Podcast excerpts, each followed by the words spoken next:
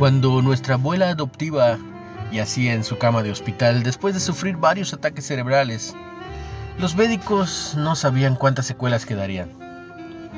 Tenían que esperar a que mejorara un poco para examinar la actividad del cerebro.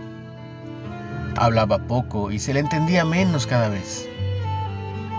Pero cuando la mujer de 86 años que había cuidado a mi hija de 12 años seguidos me vio, abrió su boca seca y preguntó, ¿Cómo está Kyla? Sus primeras palabras fueron sobre mi hija, a quien había amado tanto, abundante y plenamente. Jesús también amaba a los niños y lo destacó aunque sus discípulos lo desaprobaron. Algunos padres buscaban a Cristo y le presentaban a sus hijos para que los tocase. Velo en Lucas 18. Pero no todos estaban felices de que los bendijera. Los discípulos reprendieron a los padres y les pidieron que no molestaran a Jesús. Pero él intervino y dijo, dejen a los niños venir a mí. Y lo puso como ejemplo de que debemos recibir el reino de Dios con sencilla dependencia, confianza y sinceridad. Por lo general los niños pequeños no ocultan nada. Lo que ves es lo que hay.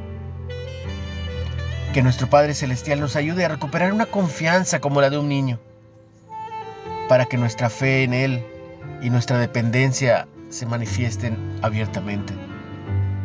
De Katara Patton.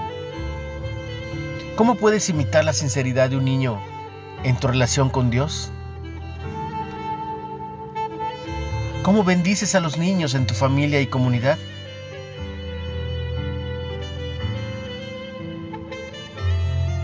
Padre, ayúdame a ser tan abierto y sincero como un niño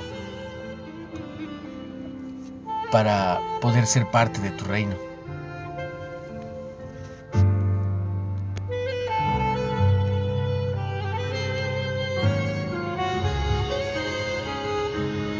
No olvides compartir el mensaje. Puedes hacerlo por WhatsApp o en Spotify, en Reflexiones de Ávila con H, o en Facebook, como líderes de hoy nueva era. Ten un bendecido día.